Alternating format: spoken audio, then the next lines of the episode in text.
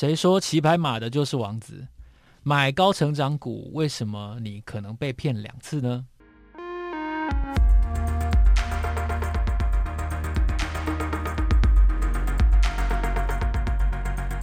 大家好，我是周启源，欢迎收听这一集的 Money Talk。大家好，我是海咪，跟启源在这边一起跟大家聊聊最近的财经新闻。你觉得这个世界上有白马王子吗？怎么这么浪漫的话题？对，我自己是不太相信啊。为什么呢？为什么不相信？就觉得有点太浪漫，很像在云端的感觉，是不是现实中会发生的事情？那如果我们换一个角度来思考，假设你的好朋友骗了你，被你发现了，然后而且他骗了你两次，你觉得你的感受会是什么呢？这个谚语说什么 “for me once” 跟 “for me twice” 吗？我觉得被骗两次就真的自己的问题了。我也认为是自己的问题。其实我也曾经被我的朋友骗过两次，是，然后骗到第二次，然后我是一次发现他骗我两次的，所以我就会觉得，对，我真的是白痴，就是有一些迹象，但是那个时候我选择忽略了，或者说我选择无视。我觉得人就很容易被这个感情蒙蔽双眼呢。对，其实。我们今天要讲的这个故事呢，跟白马王子可能没有那么大的关系，但是跟被骗有很大的关系。是，这个就是 Under Armour 的暴起与暴落的故事。对，我不知道听众朋友们对这个牌子熟不熟悉，因为我自己其实不是一个这么爱运动的人，所以我自己是完全没有他的衣服或是他的鞋子的。那我不知道岐原哥呢？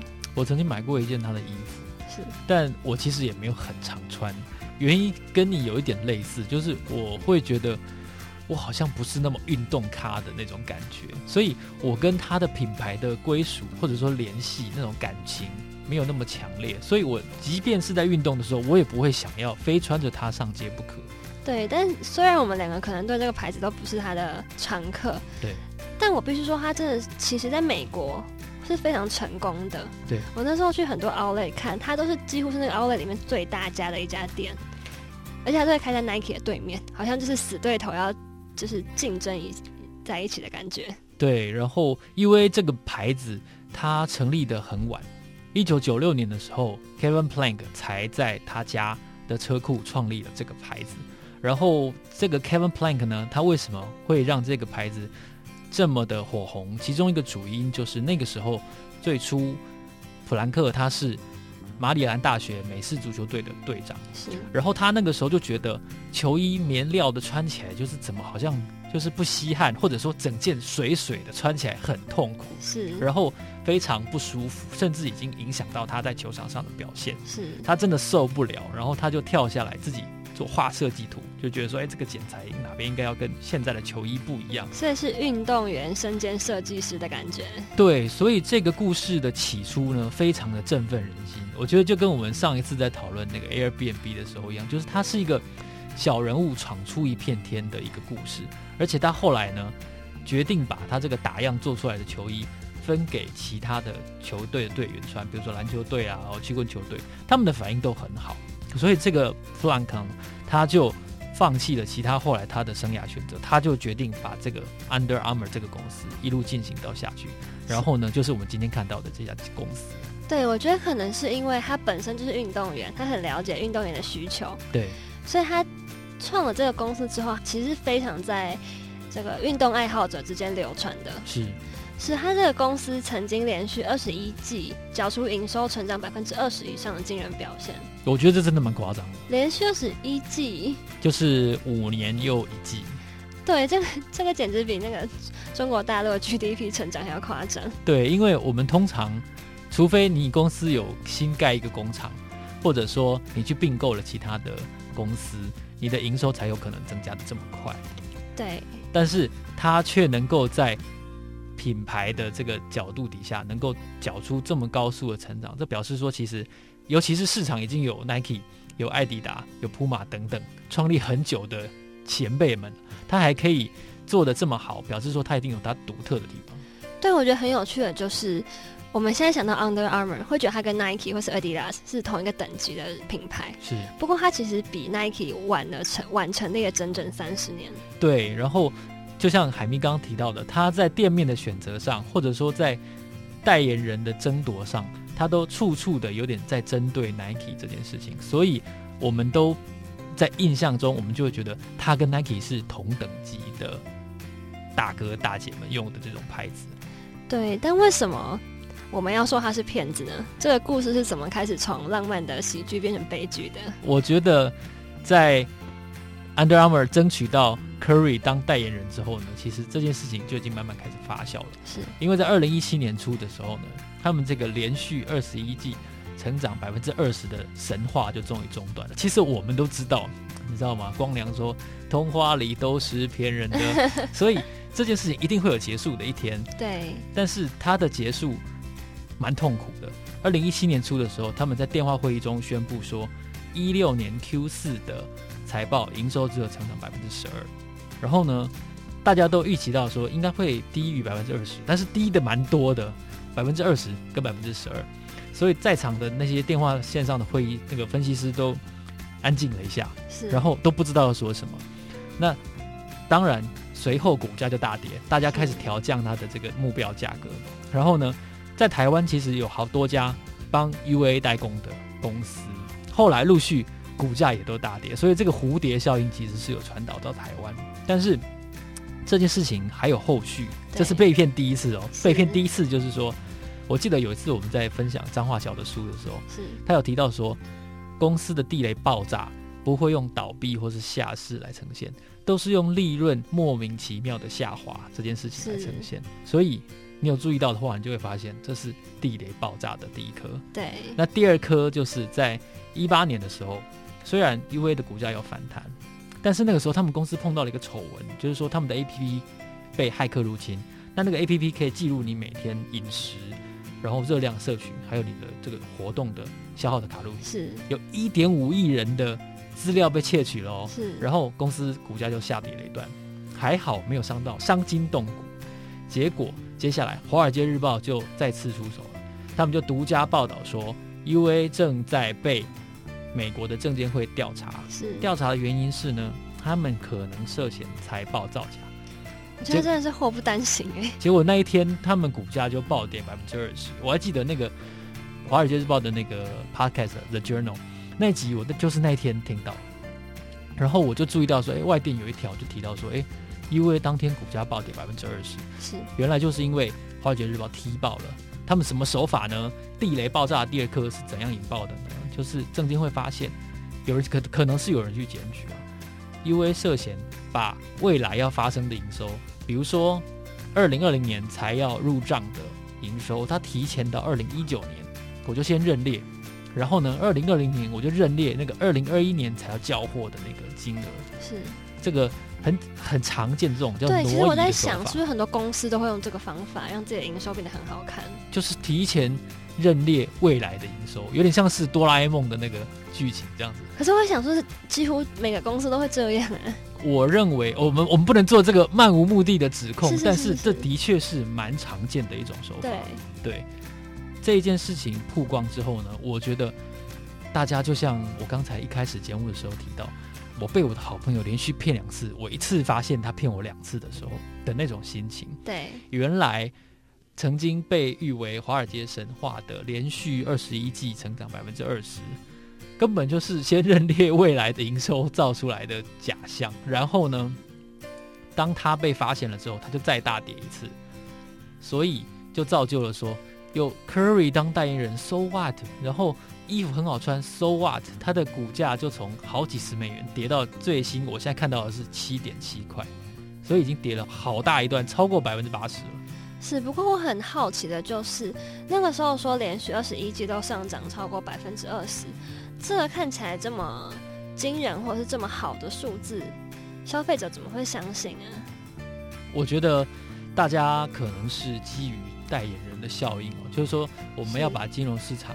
跟大家在消费品牌这边感受到的事情，可能要分开看待。固然我们都觉得哇，他们可以找到 Curry 当代言人，一定是产品非常好用。但是我们在市场端看到的是说，他们的销售非常的理想，我们没有办法去检测出来说，哦，原来他的营收是可能是假的，所以不能就不能说是假的，应该说是提前认列未来的营收，他用了一个不被允许的手法，是对。所以才会给人家一种印象，就是这个牌子超厉害的，崛起超快的。而且超专业、超感人的，我就是要支持他，跟 Nike 对抗，Nike 是霸权这样子。对，但这样也只能说投资人还是太相信这个公司了。我自己会觉得，连续这么多季都上涨这个百分之二十，我自己看到其实就会觉得怀疑，有点像 too good to be true 的感觉，就怎么可能会这么好？就像我们看到中国大陆的 GDP，我们可能会觉得是不是可能数字是假的？因为它这每个每年都上涨太高，完全没有跌幅的感觉。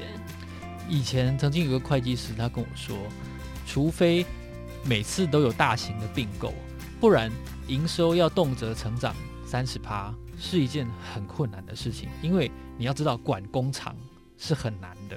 然后呢，它会有良率的问题，它会有退休金的问题。比如说越南，我们都知道常常罢工。然后呢，中国大陆它的工资经常的上涨，所以。你作为一个品牌，就像 Apple，你要怎么去控制你的代工厂？这件事情非常的困难，但是它却可以做到营收不断的增加，而且是飞速的增加。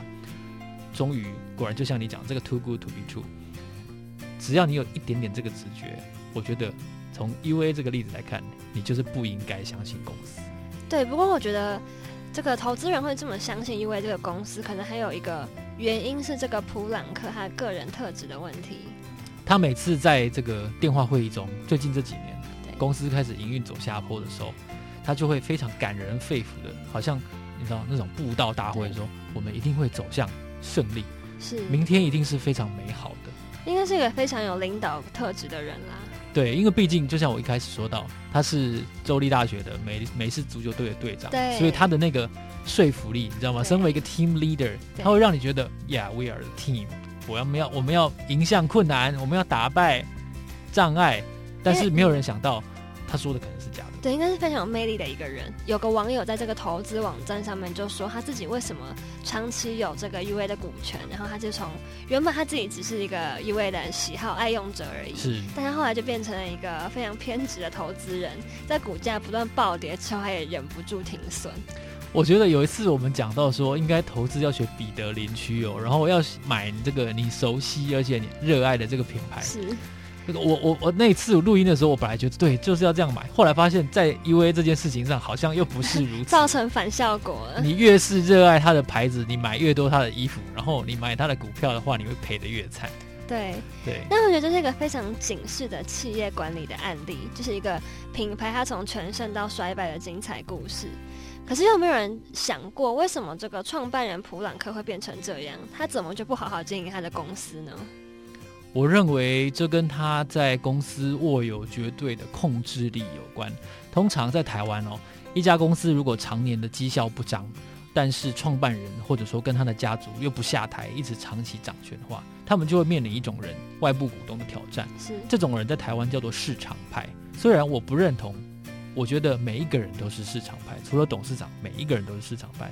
但是为什么在 UA 的身上，市场派好像都起不了作用呢？那是因为 Under Armour 它采用了一个特别的制度，叫做同股不同权的制度。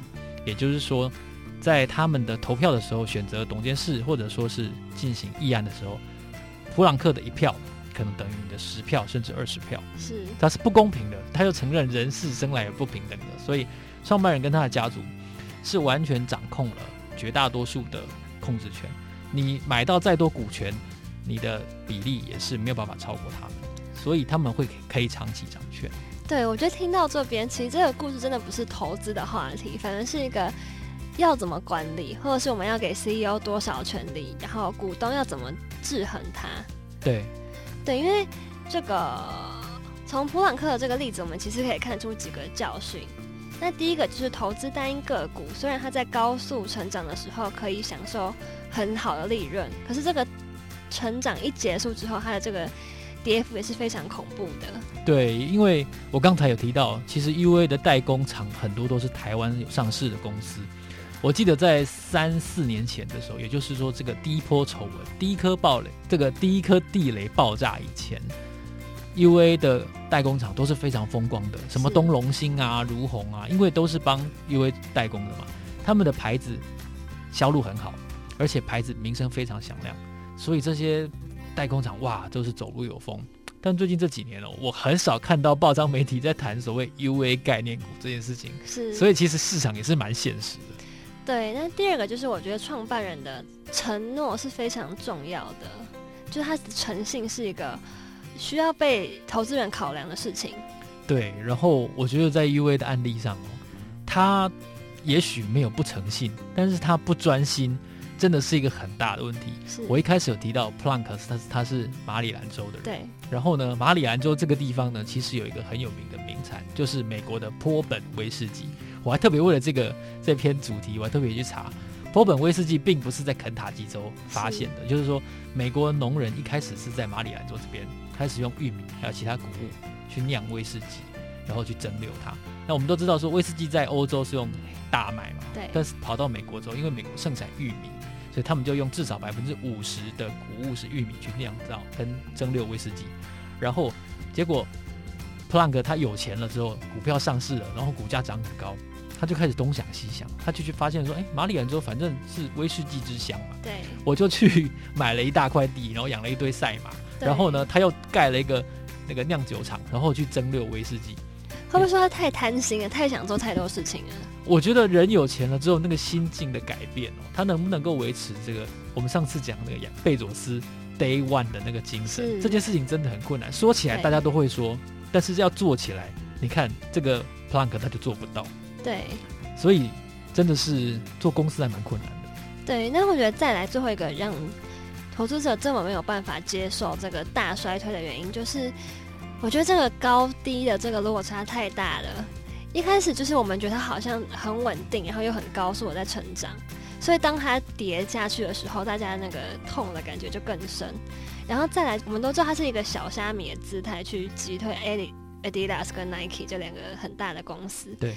所以大家会觉得这个故事很励志，或者是被这个他的执行长的这些呃故事有点像激励，对，感动到。对，但后来发现原来自己这么相信的东西都不是真的，就真的会非常让人难以接受。我觉得很多的上市公司，他都会希望把他的获利哦做的平滑一条曲线这样，然后让投资人觉得这是稳定的，是个稳定要加引号。是，可是。既然是我们说是 equity market，它没有所谓的稳定这件事情。我觉得不太可能啊。它一定是波动很大的。比如说今年就是波动非常大的。是。对。所以我觉得可能看到可能连续五四五年都这样子很稳定上升的公司的股呃的这个财务状况，我们是不是都要稍微怀疑一下？而且它在稳定上升之余，那个上升的速度实在是太快了，是非常少公司可以做到这件事情。对。对，尤其因为我们都知道。台湾是一个制造业为主的社会嘛，你的客户看到你获利这么好，一定都会想要砍你的价钱的。比如说你在商场有很多的直营店的话，商场一定会加租的。那我们用常理去推断，我们作为一个品牌哦，虽然说我们可以继续把这个压力往往代工厂传，我就砍代工厂价钱，但是一个品牌本身，它怎么可能连续五年都是这么快的速度？对，我觉得可能。这个涨，这个股价上涨，让股东心里也有点松懈、麻痹了，然后就会忘记这些这些应该有的警讯。等到被发现的时候，就来不及，就股价就大跌。对，那这个 Under Armour 目前的现况是如何啊？他会这样退出市场吗？我觉得可能也没有那么快，就是说百足之虫，死而不僵。他毕竟也是一家创了二三十年的公司。对，而且他的爱用者其实还是蛮多，在路上常会看到有人穿他的衣服。对啊，那个大安森林公园那边不是还有一家很大的 店，有没有？对，对，但是他要面对的是一个很大的问题，就是砍单，因为现在根本没有人出门去。买衣服啊，嗯、大家都在网络上视讯会议，下半身就可以随便穿，所以怎么可能会有很多消费需求？所以我们光是在台湾这边看到的代工厂的讯息，就说像 Nike 啊那些大厂砍单至少百分之四十。那如果说 Nike 都要砍百分之四十的话，已经衰退一大截的 UA，他又应该砍多少呢？所以这是他一个非常大的问题。对，但是我觉得他要倒掉，应该是没有那么快才对。对对。所以 UA 的案例呢，其实我觉得给大家一个非常在管理层面、在投资心理学的层面都有一个很好的借鉴，算是一个警示文啦。对，我觉得这集蛮警示的。对，给给大家一个参考。我是周启源，这是我们的 Money Talk，非常谢谢你的收听。如果你喜欢这集的节目的话，请你到 iTunes 为我们按五颗星，并且留下你的意见。如果你想要听到任何更多的国际财经的主题，也欢迎你告诉我们。对，我们很期待看到大家的留言。对啊，我是海咪，这里是 Money Talk，我们下次见，拜拜。拜拜。